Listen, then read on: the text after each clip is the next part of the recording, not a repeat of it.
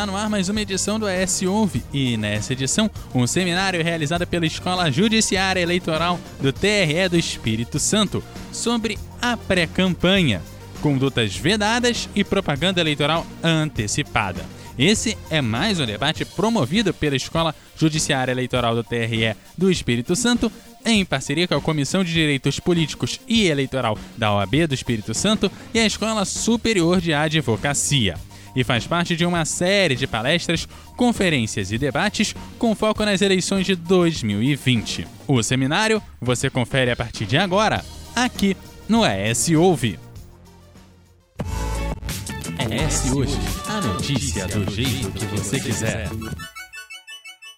Boa noite, Boa noite a, a, todos todos e a todas. E a todas. Agradeço, Agradeço a audiência de, das pessoas que estão acompanhando esse, mais um debate promovido em parceria entre a Escola Judiciária Eleitoral do Estado do Espírito Santo, do Tribunal Regional Eleitoral do Espírito Santo, em parceria com a Escola Judiciária, eh, com a Escola Superior da Advocacia da OAB Espírito Santo, bem como com a participação da Comissão de Direitos Políticos e Eleitorais da OAB Espírito Santo. Bom, é, o tema de hoje é eleições de 2020, pré-campanha, condutas vedadas e propaganda eleitoral antecipada. Contamos com a participação na condição de debatedores da doutora Marilda Silveira e do doutor, doutor André Pimentel, Doutora Marilda Silveira é advogada especialista em direito eleitoral, membro do Instituto Brasileiro de Direito Eleitoral, IBRAD, da Academia Brasileira de Direito Eleitoral e Público, a BRADEP, e das comissões de Direito Administrativo e Eleitoral da OAB Distrito Federal. De sua parte, de outra parte, o doutor André Pimentel, Pimentel é procurador da República, mestre em Direito e procurador regional eleitoral de nosso Tribunal Regional Eleitoral no Espírito Santo. Novamente agradeço a audiência de todos e passaremos, sem mais delongas, ao tema envolvido, é, que diz respeito inicialmente à pré-campanha. Bom, inicialmente eu faço uma fala introdutória que é a seguinte: nós temos uma regulação bem severa, bem detalhada, bem restritiva, nos 45 dias que vão se desenvolver a partir de agosto, dia 16 de agosto de 2020. Ocorre que, em todo o período que antecede esses 45 dias, nós temos é, algumas lacunas, ou diríamos, nós temos a não regulação tão restritiva como há nesse período de 45 dias da campanha propriamente dita, onde é autorizada a realização de atos de campanha propriamente ditos. E eu inicio a pergunta, a indagação à doutora Maria da Silveira, para que ela possa desenvolver o tema. E, doutora, por favor, fique à vontade para desenvolver o tema, passando pelas condutas vedadas, pela propaganda eleitoral antecipada, de modo que nós tenhamos um diálogo fluido e, quem sabe, até um debate sem os 10, 15 minutos que lhes são concedidos gentilmente nesse primeiro momento. Então, está com a palavra a doutora Marilda para discorrer sobre o tema pré-campanha. E a pergunta norte. E temos uma regulação rígida, temos muitos problemas, o quadro que, que nos atinge nesse momento, um quadro de pandemia, é relevante para a, o tema de pré-campanha. A palavra está com Vossa Excelência. Agradeço novamente. Está com Vossa Excelência a palavra. Por favor. Obrigada, doutor Adriano. Antes de mais nada, queria agradecer é, o convite para estar aqui da doutora Vilma, da, da ESA, da EG, da Comissão de Direito Eleitoral, dizer que é uma honra debater com o doutor André, com o senhor, doutor Adriano, estar é, tá aqui num ambiente tão qualificado é sempre uma honra para mim. É, e falar sobre esses temas nesse momento é ainda mais importante, né? Porque está todo mundo debatendo não só o que vai acontecer com as eleições, mas o que, que a gente faz nesse momento, né? Muitos agentes públicos e candidatos ou pré-candidatos estão enfrentando justamente essa dificuldade de é, promover o que é chamado de pré-campanha e de administrar os municípios, aqueles que vão concorrer nas eleições, considerando essas condutas vedadas durante esse período. Não só pela interpretação da lei, mas também por uma atuação do Ministério Público, que é natural, dos órgãos de controle e do Poder Judiciário. Então, vou tentar aqui, é, enfrentando esses dois temas, dividir em duas partes. A primeira é que diz respeito a falar sobre eleições mesmo, que é chamada propaganda eleitoral agora nesse período, né? Porque tudo que a gente fala antes das eleições parece que é propaganda, a gente passou um período muito é, incerto a respeito desse tema e agora o TSE acabou dando para a gente um norte um pouco maior a esse respeito. É, o que, que a gente tem hoje, né? É, a gente tem hoje uma espécie de autorização para se fazer pré-campanha, o que antes não havia. A gente, inclusive, pode falar de pré-campanha, porque hoje a lei usa esse termo, né? Mas, ao mesmo tempo que o tribunal autoriza essa utilização da expressão pré-campanha e apresentação dos pré-candidatos, ele voltou um pouquinho atrás na jurisprudência que se tinha meses antes da abertura porque como é que como é que a gente faz, né? A lei ela não estabeleceu o conceito de propaganda. Então a gente não sabe, como a gente não tem um conceito de propaganda, o que um candidato faz que seja propaganda e, portanto, que esteja antecipando o período da campanha eleitoral e que se caracterizaria como uma propaganda eleitoral extemporânea. Mas, ao mesmo tempo, ficou aquela coisa meio esquisita que seria, se o candidato está autorizado a fazer algo antes da campanha, que é essa chamada pré-campanha, e se não tem regulação nenhuma, como é que ele pode fazer antes da campanha mais do que ele poderia fazer durante a campanha, né?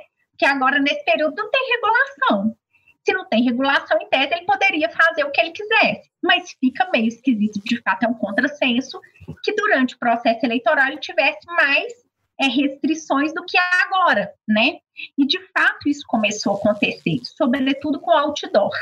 E foi num caso desse, é, inclusive de uma pessoa que tinha sido defensora pública, que o tribunal acabou voltando a debater o TSE esse tema de propaganda eleitoral e de pré, da chamada pré-campanha para saber o que os candidatos podem fazer.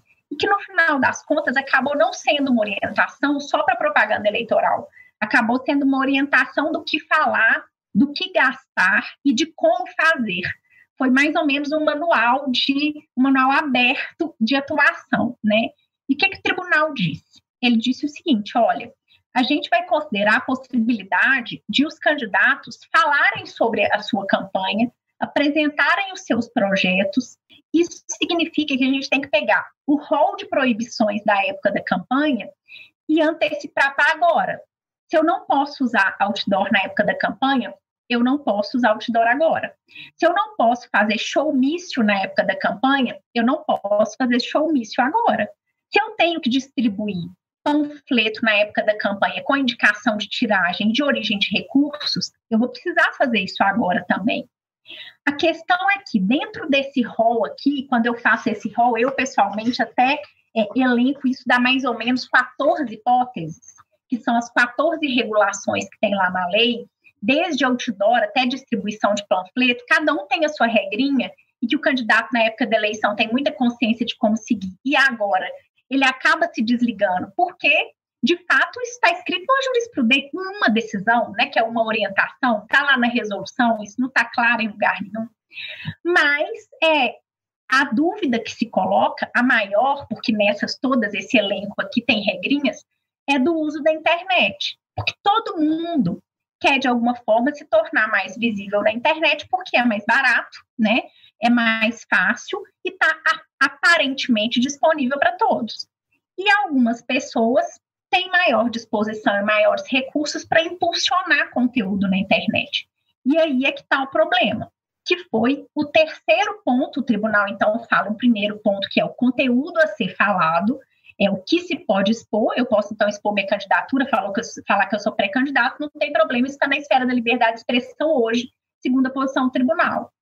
A segunda coisa é eu tenho que seguir as regras da época da campanha. E a terceira, então, é relacionada ao gasto que eu faço. Por quê?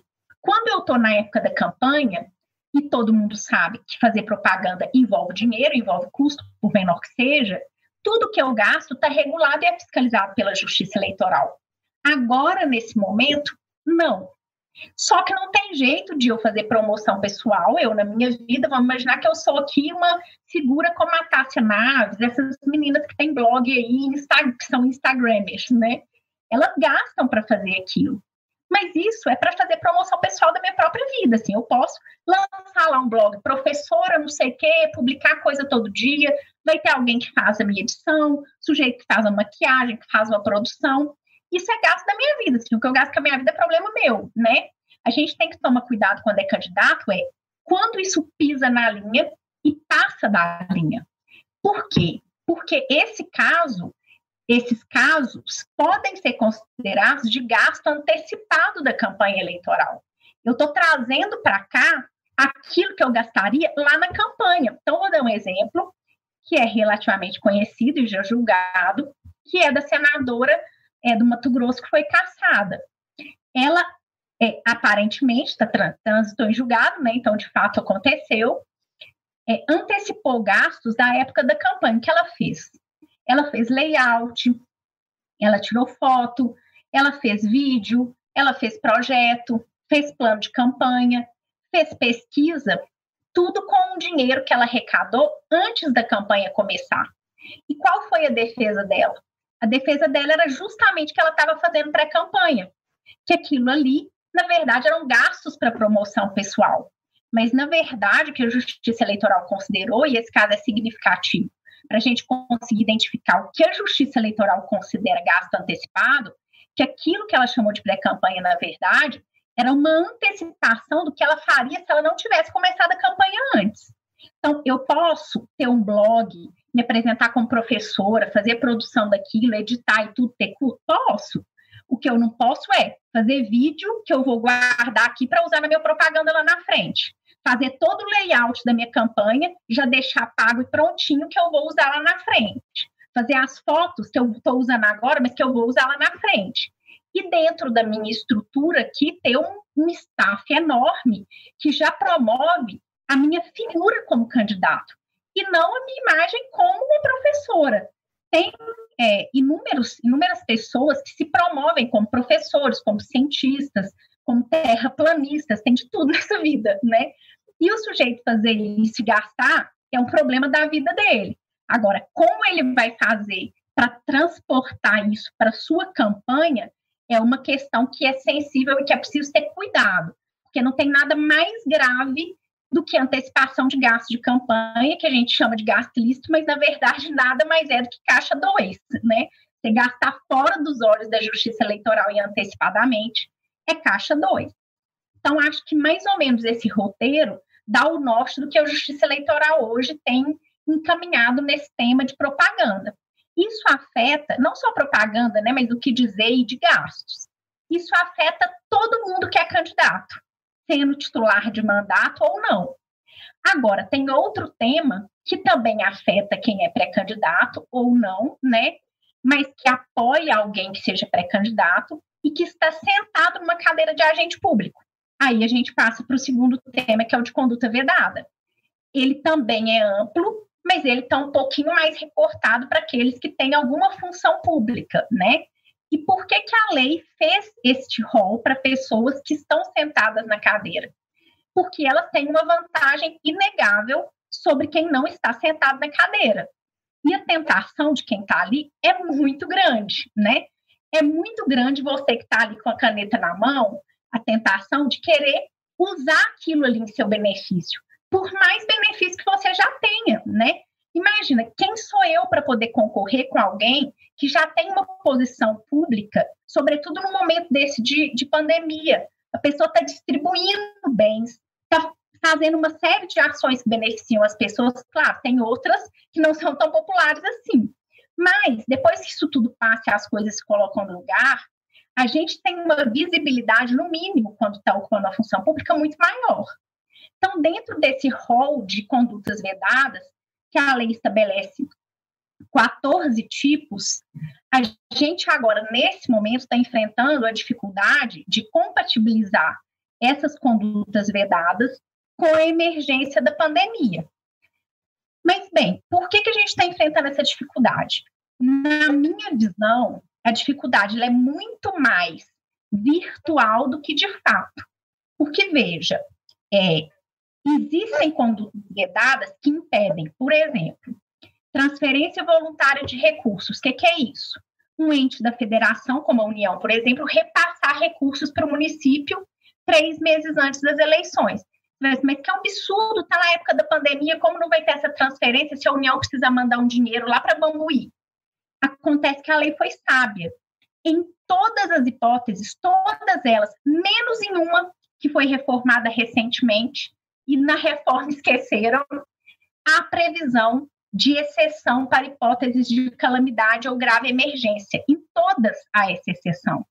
A única que não tem exceção, que é o inciso sétimo, que é gastos com publicidade institucional, no limite dos seis meses dos três anos anteriores. Então, esse primeiro semestre, eu só posso gastar com publicidade institucional aquilo que eu gastei na média dos últimos três anos no primeiro semestre. Se eu já estourei isso, a pergunta que fica é como que eu vou fazer propaganda para as pessoas usarem máscara, lavarem as mãos ou não abrirem seus negócios, né, dependendo de como forem as regras o administrador fica de mãos atadas. Tem dois instrumentos ainda tramitando, uma DI que está na relatoria do ministro Lewandowski, pedindo interpretação conforme, que é a DI 6374. É, não teve decisão, o ministro deu o artigo 12, então acho que vai demorar. Mas tem uma consulta no TSE que parece que o tribunal está com disposição para responder. Enquanto isso, alguns juízes eleitorais isoladamente estão respondendo petições isoladas que os prefeitos vêm pedindo, assim. Uma, uma, um certo arranjo, né? Porque você fazer controle abstrato de constitucionalidade, controle, é, controle difuso de constitucionalidade em processo administrativo contraria a jurisprudência do TSE e a jurisprudência do próprio Supremo. Mas nesse momento virou meio que o samba do crioulo doido mesmo. Não é a, solução. Na verdade, acho que era o caso de ajuizar uma ação popular, uma ação civil pública, para dar solução para isso. Mas é o que está acontecendo.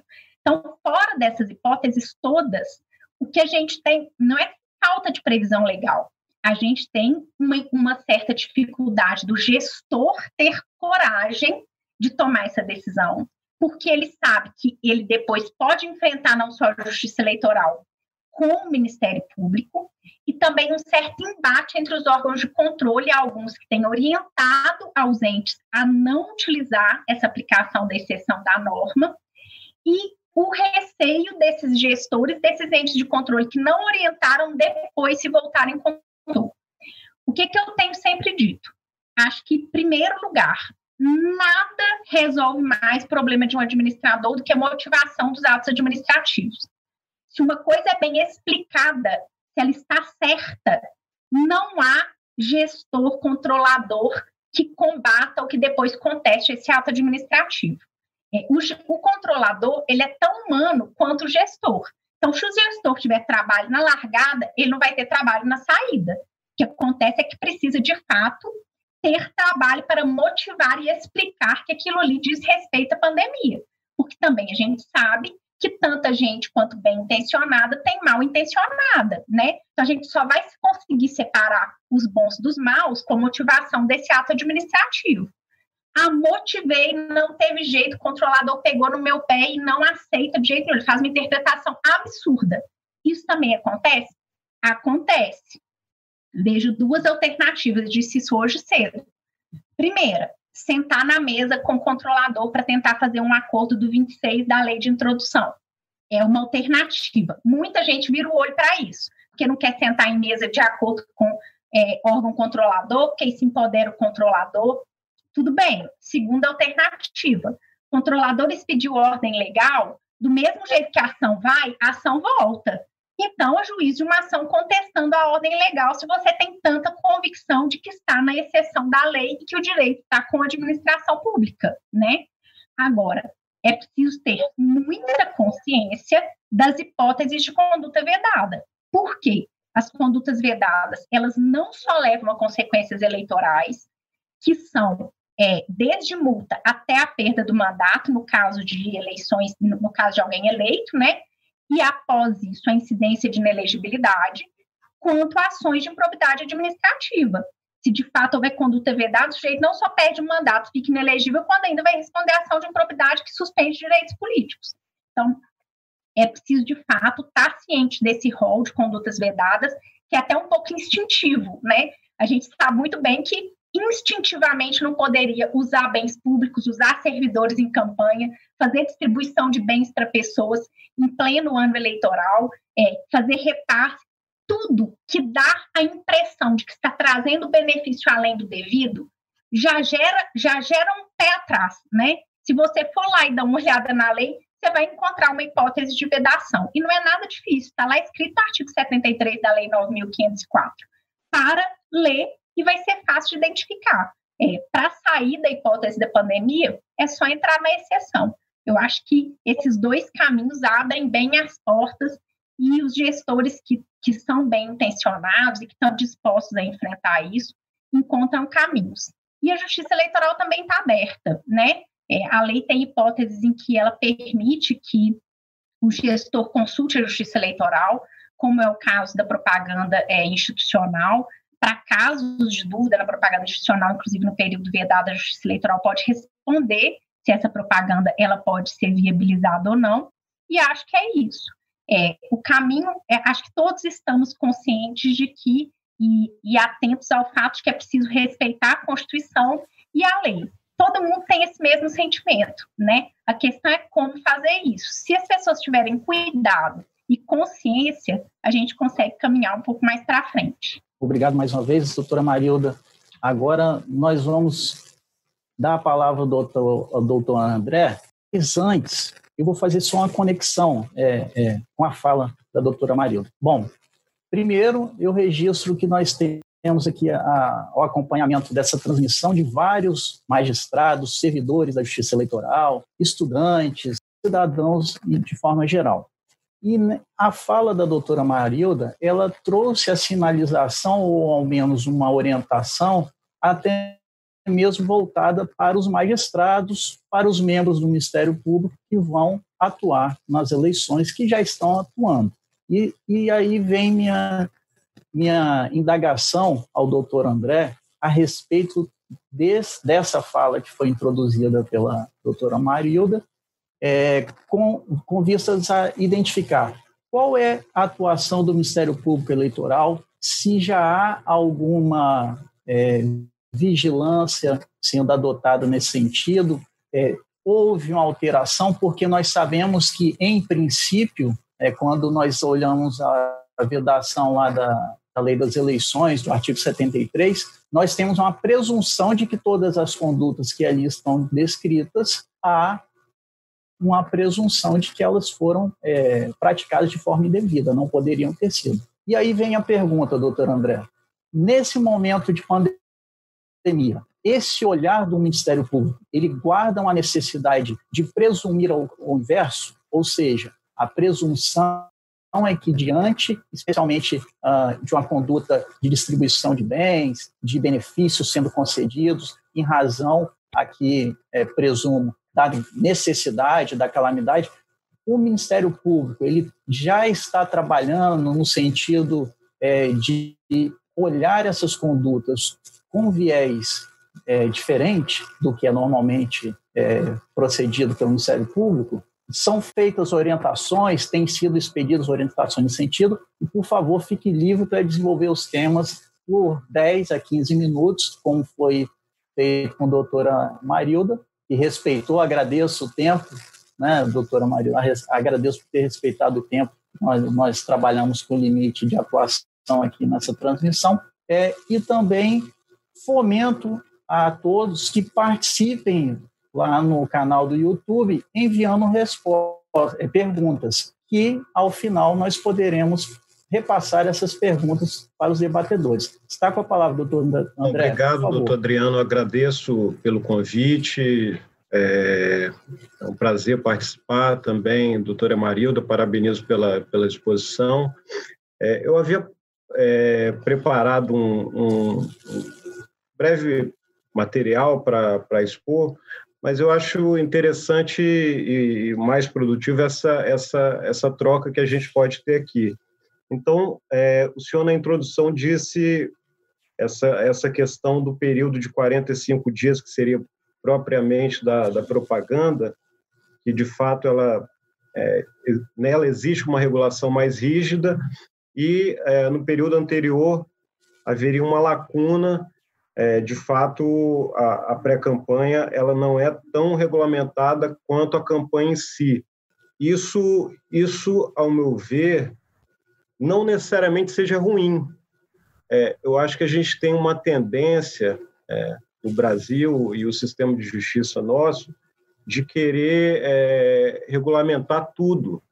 E, e, às vezes, esses, essas atuações antes da, da campanha propriamente dita são atuações naturais de um, de um sistema político democrático em que, democrático, em que há é, liberdade de manifestação, liberdade de atuação política. Então, assim, é, eu sou, sou desfavorável a a gente achar que através de mais, mais legislação pelo menos isso como uma premissa de, de enfrentamento do problema, a gente vai resolver é, os problemas pontuais que a gente sabe que existe.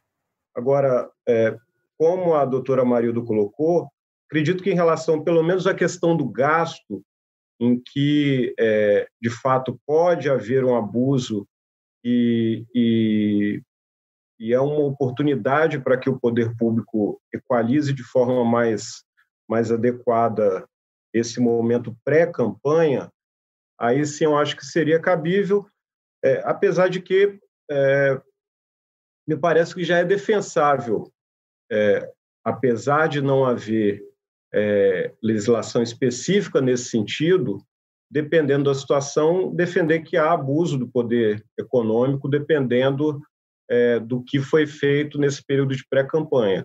Agora, é, a gente pretender regulamentar isso ou legislar, legislar sobre isso como há a legislação no, no, período de campanha, me parece que seria demasiado, é, seria é, trazer para o período de pré-campanha alguns problemas que a gente já identifica no período de campanha.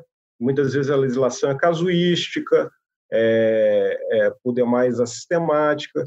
Então, é, é complicado. Eu prefiro, eu preferiria cláusulas é, mais abstratas, em que, no caso concreto, se identificasse o, o, o eventual abuso, do que uma, uma regulação, uma regulamentação minudente desse tema. E a gente tem que lembrar que qualquer, qualquer legislação nesse sentido, ela mexe com direitos fundamentais, por exemplo, direito à liberdade de expressão, direito de, de livre atuação política.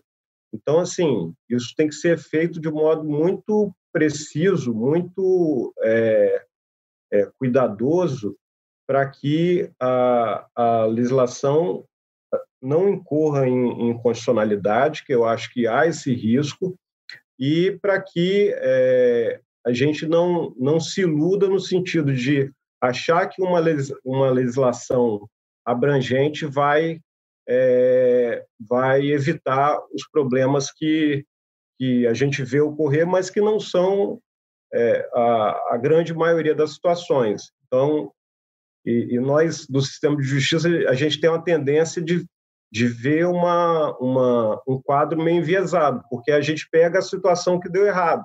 Né? A gente não, não tem processo sobre aquilo que foi correto. Então, a gente sequer tem um estudo da, do, da quantidade de casos concretos, do, do que, na prática, se, se fez na pré-campanha em geral e do que, que dentro desse, desse universo deu errado e virou possa ser caracterizado, por exemplo, como um, um, ato abusivo. Então, assim, eu tenho eu tenho muita muita resistência no sentido de, de, de entender que, que a criação de, de restrições nesse período de pré-campanha é, seja uma, uma panaceia para resolver eventual problema.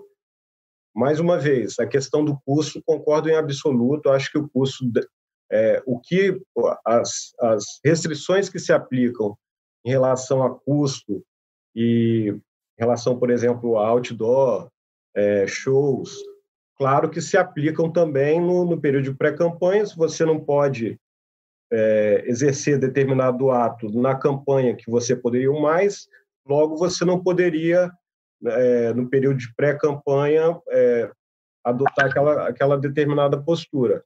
Agora, fora isso, acredito que deva ser, ser é, o mais livre possível e, e a gente deixar o sistema rodar independente da, da, da, nossa interferência, só interferir na medida do estritamente necessário. É, o conceito de propaganda, que o senhor colocou no começo, é, me parece que seja proposital que a, a, a, legislação não tenha trazido um conceito, porque isso é um conceito dado pela, por, por outras ciências. Então, é, a gente fechar um conceito de propaganda legislativo, amanhã é, se poderia a, a, a, realidade poderia superar a lei e trazer outras situações nas quais é, esse conceito legislativo ou doutrinário, enfim, não coubesse no, naquilo que, que, que estaria sendo praticado. Então, é, propaganda basicamente é algo que promove determinada ideia ou, ou pessoa. No caso da propaganda eleitoral, a pessoa se vende tentando obter voto do eleitor.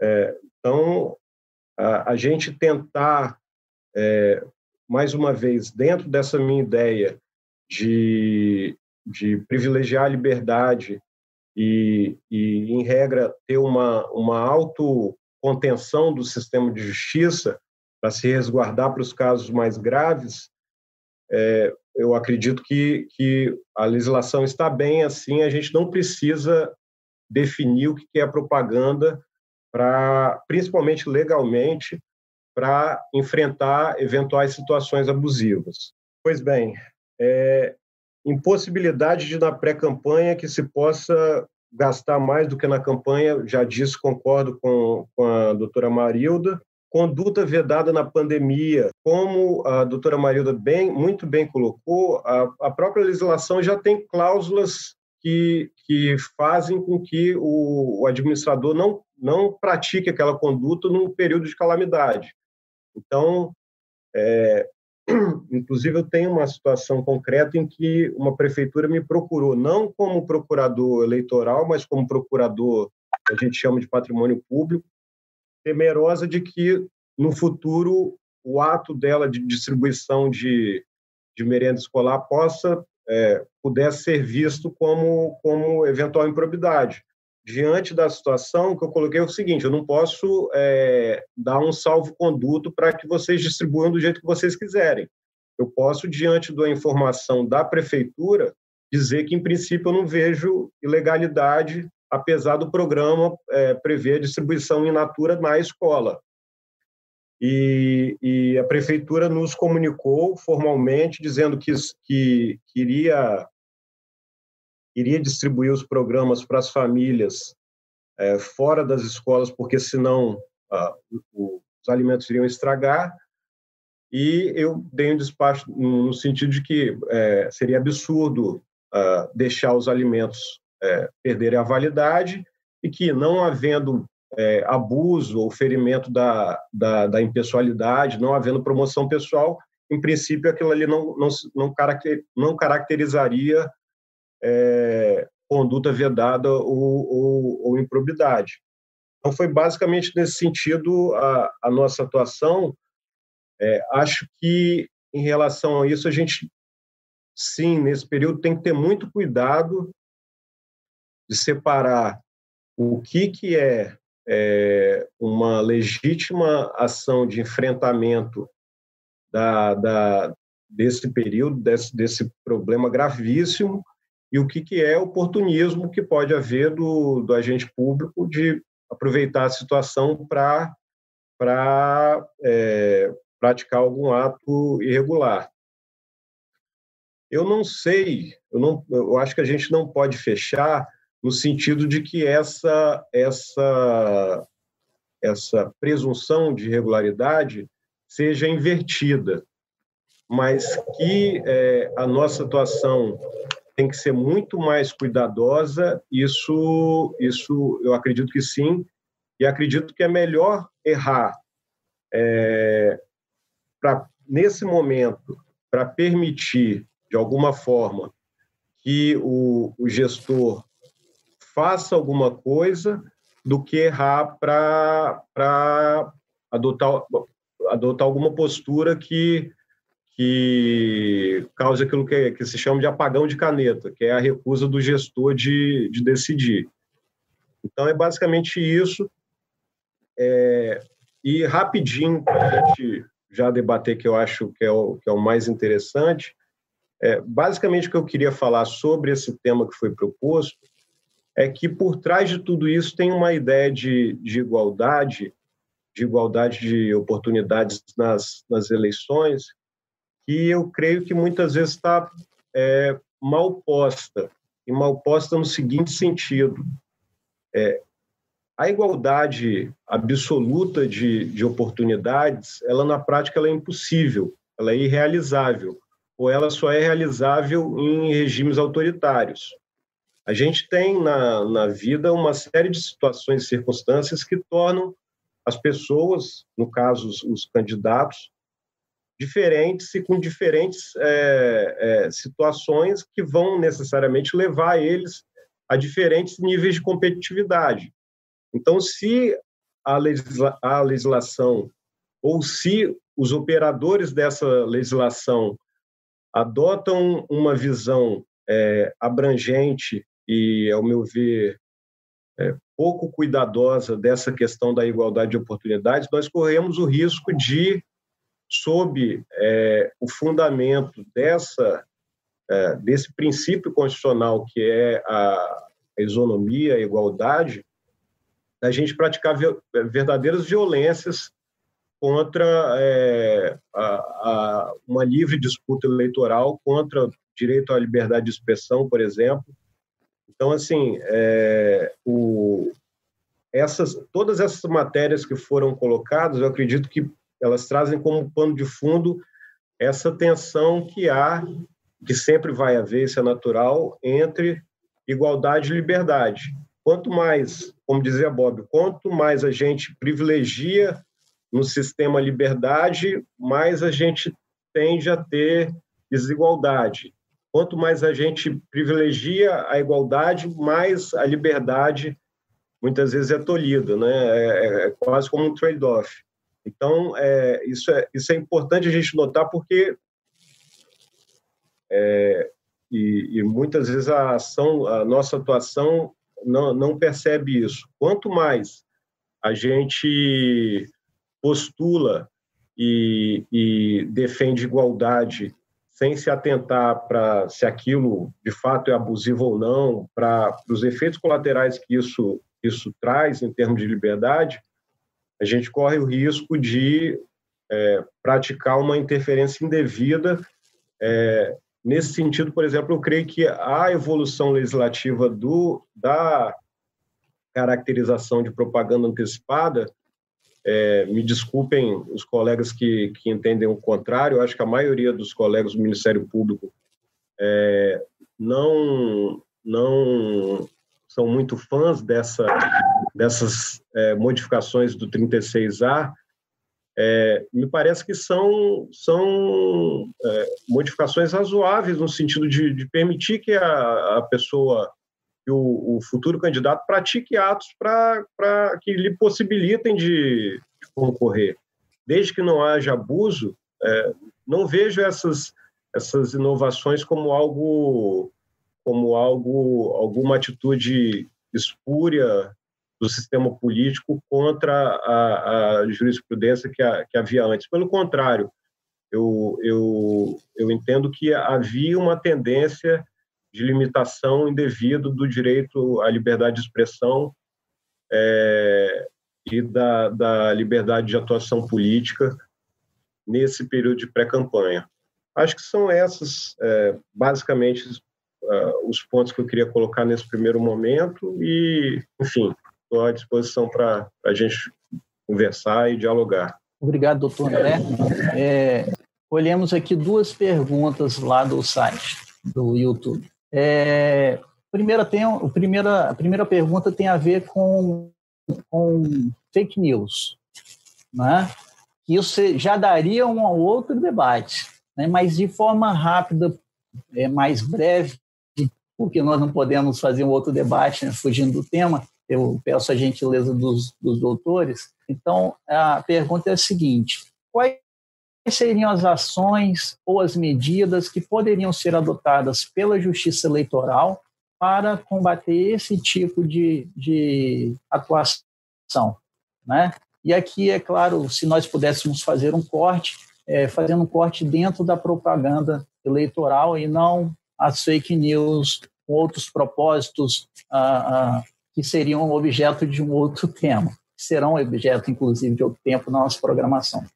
E a outra pergunta, essa é a primeira, a primeira indagação. E a segunda pergunta é a seguinte: é, aqueles, aqueles materiais publicitários, outdoors, que são colocados em homenagens, espalhados a determinada pessoa pública ah, antes do período de propaganda e durante também são as duas, os dois questionamentos é, que são agora iniciais. Também agradeço a presença da doutora Cristiane Conde Chimatalik, que foi membro do nosso Tribunal Regional aqui do Espírito Santo. Estão com a palavra, fiquem à vontade, doutora Marilda primeiro, a mesma dinâmica, e depois doutor André, fiquem à vontade para escolher quem vai falar primeiro. Eu vou começar pelo primeiro, que é o mais fácil, que é o do outdoor é, o seguinte, eu até tem, tem um certo link com o que o doutor André estava dizendo, que é a, a questão da propaganda antecipada, né? É, esse caso, coincidentemente, foi exatamente o que o TSE julgou. E é difícil mesmo, porque existem três mundos, né? É, o mundo que está escrito na lei, o mundo que o TSE julga e o mundo que é a opinião, ou a minha, ou da doutrina, ou do doutor André, né? E, e para uma pessoa que está dentro de uma campanha que nem sequer jurista é, ou não é advogado, nada, não entende nada, isso é uma panaceia. Até isso me motivou, inclusive, a escrever minha tese de doutorado sobre segurança jurídica, mas ainda brinco que é uma coisa que não adianta nada, né? Só a gente lê a banca e ninguém nunca mais abre na vida. Mas veja, especificamente com relação a esse caso, o que, que o TSE disse? Ele disse um pouco diferente do que está na lei, do que a doutrina defende, do que ele dizia antes. Por quê? É, essas congratulações, elas eram toleradas. Mas acontece que especificamente te parabenizamos, te parabenizamos pelo brilhante trabalho que o senhor desenvolveu aqui na Defensoria Pública, ou como gestor, ou com... e isso foi considerado irregular, propaganda irregular, não só pelo fato de que era outdoor, mas pelo valor que era de 15 mil reais. Nem era tão alto assim, mas se entendeu que, considerando a proporção de uma campanha naquela região, 15 mil reais era considerado relevante pelo percentual. Então, nesse caso, não pode, e isso é, esse exemplo é bom para poder fazer um paralelo com essa, essa ideia que a Justiça Eleitoral está tendo de não só identificar o conteúdo, mas também o meio veiculado embora a lei fale que basta não fazer pedido explícito de voto, mas não adianta só ler a lei, porque você não vai saber toda a verdade, né? É bom ler lá esse acordo no tribunal. Com relação às fake news, isso daí é uma, se eu tivesse essa resposta, eu não estaria aqui, meu filho, eu estaria na NASA. Não, não tem uma boa solução para isso. Esse é um tema extremamente complexo. E a resposta que eu tenho para dar é: a gente não pode ter a pretensão de resolver o problema da desinformação com leis e com instrumentos judiciais. Esta é uma ilusão. Eu trabalhei na campanha presidencial de 2018 e ajuizei o total de zero ações contra informações falsas, calúnias, etc., na internet, porque eu tinha plena consciência de que sem enxugar gelo não leva a uma consequência eficaz. Então, no momento em que o pau está quebrando numa campanha eleitoral, você tem um milhão de coisas para fazer, e você vai buscar eficiência, você não ataca aquilo que tem pouca eficiência. Isso já demonstra que a eficiência da judicialização é baixa. Então, veja, é, a eficiência é baixa? É, mas isso significa que não tem nada para fazer? Não, tem coisa para fazer. Se você tem disposição, isso é uma questão pontual, é possível recorrer à justiça eleitoral tanto antes da campanha quanto durante a campanha, se for relacionado ao pleito eleitoral, né? É, para poder suprimir esse conteúdo irregular da internet. O que é preciso ter é exatamente o endereço do lugar aonde foi veiculada essa propaganda falsa ou essa propaganda ofensiva. Se isso diz respeito a impulsionamento, você também precisa ter o link exato. Você tem que clicar lá e copiar o link exato do lugar onde eles estão divulgando. Basta você dar um print na tela. Por quê? Porque depois você dá aquele print, aquela informação pode sumir. E não basta você ter o print, porque a Justiça Eleitoral e, o Judiciário e o próprio Facebook, Instagram e Google não localizam aquilo mais só por aquele print, né? É, mas além disso, eu acho que é o que é o mais eficiente a gente precisa tomar atitude de fazer. É reunir informações para auxiliar a polícia a investigar isso. Esses casos são de investigação policial. A gente tem a falsa impressão de que a internet é um território livre de acesso com liberdade. Não é essas divulgações de informações falsas e desinformação, elas são articuladas e profissionais na maioria dos casos. E isso não sou eu por descobrir, nem você. Eu brinco que se eu estou aqui há um ano tentando buscar Cambridge Analítica do bem e não achei, imagina o candidato lá no interior, coitado, tentando descobrir como é que o sujeito conseguiu divulgar para milhares de pessoas uma determinada informação. Ninguém convence 5% da população brasileira de que a Terra é plana só na boa vontade. Isso é articulado e profissional. O que você pode fazer é reunir informações para auxiliar essa investigação policial, muito mais do que tentar ficar ajuizando a açãozinha para poder enxugar gelo. É, acho que representações criminais, porque agora há tipos penais para isso, são muito mais eficientes do que essas ações cíveis para tentar suprimir conteúdo na internet. Eu concordo em absoluto, inclusive já falei isso na oportunidade da entrevista que eu dei.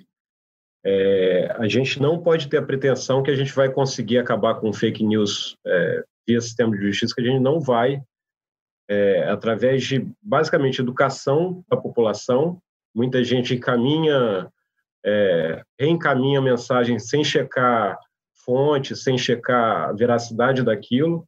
Depois que encaminhou, a gente não tem mais como apurar o, a origem e a, a, nossa estratégia será exatamente essa: trabalhar com macro, trabalhar com, com essa produção de fake news é, industrializada, profissional e pegar e tentar pegar a, a origem. Não dá para a gente sair a todo momento ajuizando representação em face disso. Obrigado, doutora, doutora Marilda. É, aproveitando essa, essa, esse final que foi feito ali pelo doutor André, eu só promovo uma indagação, porque esse tema, ele de participação, de propaganda na internet, de fomento né, a, da, da, da atividade política por meio das doações via internet, né, a famosa vaquinha virtual, esse tema eu, eu tenho um apreço muito grande por ele. Mas pela curiosidade do que pela realidade técnica do estudo. Mas é, a minha indagação que eu faço a vocês a respeito mais dessa questão do, da, da vacina. Assim como no, no, na desinformação, vulgo fake news, né?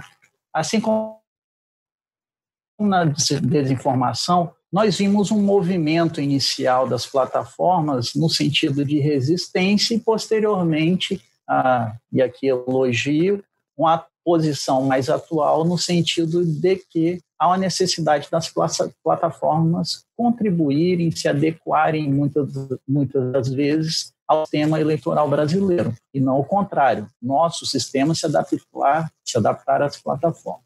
E na vaquinha virtual, nós tivemos vários problemas envolvendo é, prestações de contas, aonde o sistema de doação ficou um pouco prejudicada a análise por conta da dinâmica é, do repasse desses valores. Então, não raras vezes, nós tivemos ah, um valor doado de 100, por exemplo, e um, um, um recibo apresentado é, dessa doação pela plataforma de doação, né, do crowdfunding, ah, sendo feito na ordem de vamos colocar assim, 90 reais, vamos colocar que 10% foi uma taxa de E, infelizmente, as informações que vinham para as prestações de contas, elas não eram tão claras em, olha, o recibo é de 100, mas eu debitei 10 reais de taxa.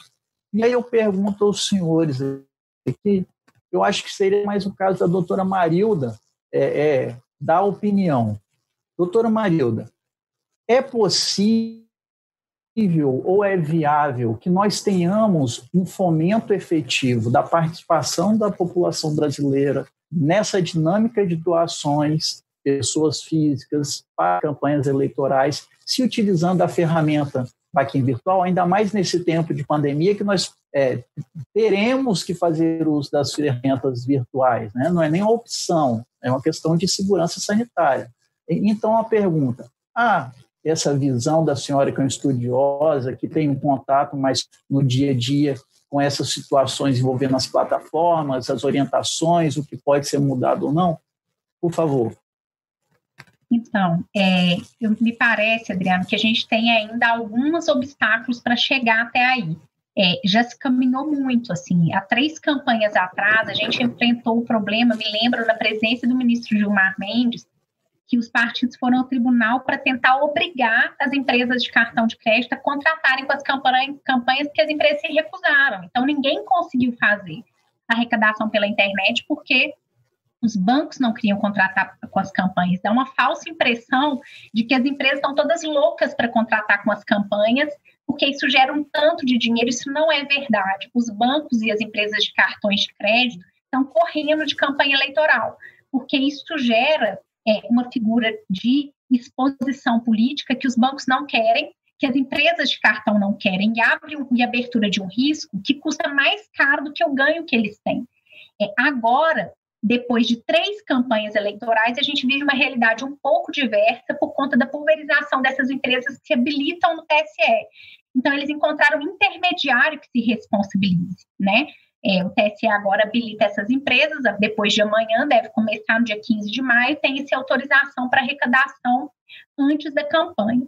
É, qual é o dificultador hoje para isso? São dois fatores principais. O primeiro é a rejeição das pessoas à política. Assim, há, de fato, um índice baixo de confiabilidade nas instituições democráticas. Hoje, é 34% só das pessoas veem a democracia como algo positivo. É, já foi 32% em 2014, a gente, por incrível que pareça, cresceu um pouco. É, não tem uma pesquisa de agora, né? Provavelmente nessa época de pandemia pode ser que tenha piorado, mas aqui no Brasil só 32%, 34% confiam no processo democrático. Então, isso faz com que as pessoas não tenham nenhum incentivo para poder participar do ano. Mas, além disso, é, para as pessoas que têm mais recursos e que têm disposição para aportar recursos na campanha, nessa fase de pré-campanha, tem um limitador, que é um fator não legal previsto na resolução, que é o limitador de R$ 1.064. Então, você só pode doar isso por dia. Então, isso cria uma barreira que a pessoa tem que ter uma paciência se quiser doar mais, limitada também pelo tempo. Então, se eu quiser doar 100 mil reais, é impossível, porque eu não tenho tempo, além mesmo que eu tiver disposição para fazer essa doação. Por que isso? Porque a Justiça Eleitoral inverteu a lógica da responsabilidade. Ela falou, para eu não ter que correr atrás de quem faz é, lavagem de dinheiro ou de origem de recurso, eu vou transferir esse ônus para o eleitor. Então, eu achato o tamanho do valor e, portanto, eu não corro aquele risco de vir alguém fazer uma grande doação e lá atrás ter um sujeito pagando a fatura do cartão de crédito, né? Me parece que essa é uma inversão, já critiquei isso muito mesmo, é uma inversão indevida, a gente não pode inverter o ônus da cidadania considerando a dificuldade de fiscalização. Durante o período da campanha, isso já tem um fator de facilitador, que é a, permissão de transferência conta a conta, porque aí você não tem mais esse risco de caixa, né? mas ainda assim você mantém o filtro da restrição, que é a baixa confiabilidade. Para a gente poder mudar esse cenário, que é ampliar o financiamento por pessoas físicas, muita, muita coisa tem que mudar. A, a mentalidade a respeito das eleições tem que mudar, porque as pessoas elas nem sequer se decidem, elas não entendem né, o processo. Elas não querem que o dinheiro saia do Estado, porque é um absurdo, tem que passar saúde, tem que ter educação, mas elas também não querem que o dinheiro saia do bolso dela. Elas querem que a eleição e a campanha aconteçam por um milagre como se de fato existisse essa coisa de entra aí na internet e manda umas mensagens que você me convence. A gente, na verdade, acho que, e eu sempre digo isso, parece uma coisa autoritária e elitista, mas não é. A gente tem que ter humildade. A gente tem que saber que uma coisa é do que nós entendemos, a outra é qual a minha opinião sobre aquilo que eu absolutamente desconheço na vida, né? Eu posso ter um monte de opinião sobre eleição, processo eleitoral, sistema eleitoral, mas isso é a minha opinião. Eu preciso respeitar, ou pelo menos tentar entender aquilo que quem estuda isso está falando ou desenvolveu na vida, né? É como eu querer sair dando opinião aí sobre tratamento médico, seria minha responsabilidade da minha parte. Mas como a gente fica doente, a gente tem a tendência de querer fazer isso, né? É preciso ter muita humildade e nas ciências humanas ainda mais, porque como ciências humanas é a linguagem, qualquer um fala qualquer coisa, né? Mas acho que é isso. Eu também vou no sentido, doutora Marilda, eu acho que se o sistema está é, partindo para incentivar financiamento através de pessoa física, é, essas eventuais dificuldades que, que, podem surgir de rastreabilidade, enfim, de, de, da transparência, da confiabilidade do dado, elas de algum modo têm que ser contornadas pelo sistema sob pena de a gente né, é, não, não ter o, o, aporte de fundos suficientes para que a gente realize a eleição.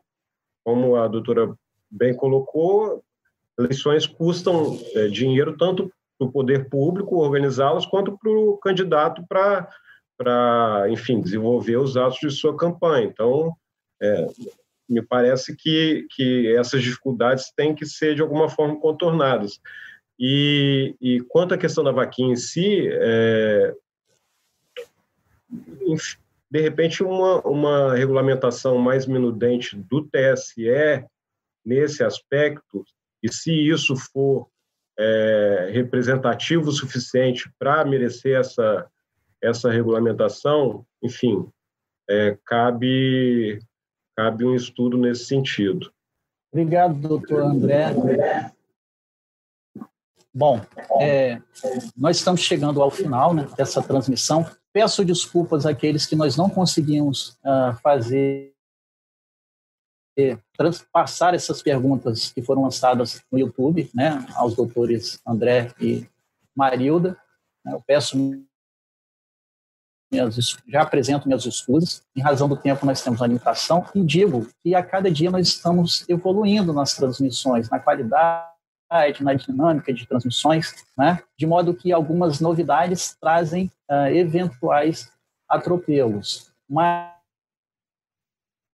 nós estamos fazendo de tudo para que esses atropelos sejam minimamente perceptíveis a todos vocês. Agradeço uh, inicialmente a doutora Marilda Silveira, como eu disse nos bastidores, eu sou um fã da doutora Marilda, né, que ela consegue transformar uh, os temas, às vezes, complexos em falas tão simples, tão fluidas, que nós conseguimos, a pessoa que não é formada em direito consegue compreender é, com muito detalhe e com muita precisão. Então, agradeço, doutora Marilda, pela sua disponibilidade, por ter atendido o nosso chamado, né, feito na pessoa de doutora Vilma inicialmente. Né, em nome de todo o nosso tribunal, agradeço e da OAB também, Espírito Santo, agradeço pela disponibilidade. Doutor André também é, apresenta aqui publicamente meus agradecimentos por estar conosco na data de hoje, né, nessa transmissão. Doutor André, a exemplo de outros procuradores regionais eleitorais ah, que tive a oportunidade de trabalhar no tribunal. Tem uma conduta, uma linha de conduta muito coerente, né? O que doutora Marilda está dentro do seu trabalho, dos seus estudos sobre segurança jurídica, né, seria o ideal, né, uma coerência tanto dos julgadores quanto do Ministério Público e, sobretudo, da população, porque se todos tivéssemos coerência nos nossos atos, é, muito dificilmente chegaríamos a um ponto de ter uma incoerência nos julgamentos, nos apontamentos que são feitos pelos órgãos de controle. Então, agradeço a ambos, também agradeço a toda a equipe que está por trás né, dessa transmissão, a exemplo do Vinícius, Vinícius Quintino Oliveira, né, servidor da, da EG, e da doutora Vilma, Hanna, Kelvin, Otávio, Gustavo Tenório, enfim, uma grande quantidade, Washington, uma grande quantidade de pessoas que trabalham diuturnamente, mesmo remotamente, né, dentro da segurança necessária nesse momento, para que nós consigamos, consigamos levar conhecimento, uh, conhecimento para a população, atendendo o eixo cidadania, capacitação para os servidores, para os magistrados e também preenchendo a qualidade acadêmica e, portanto, o eixo acadêmico é, traçado pela EGTSE. Nós estamos conseguindo atingir isso, posso dizer, sem medo de errar, com muita qualidade.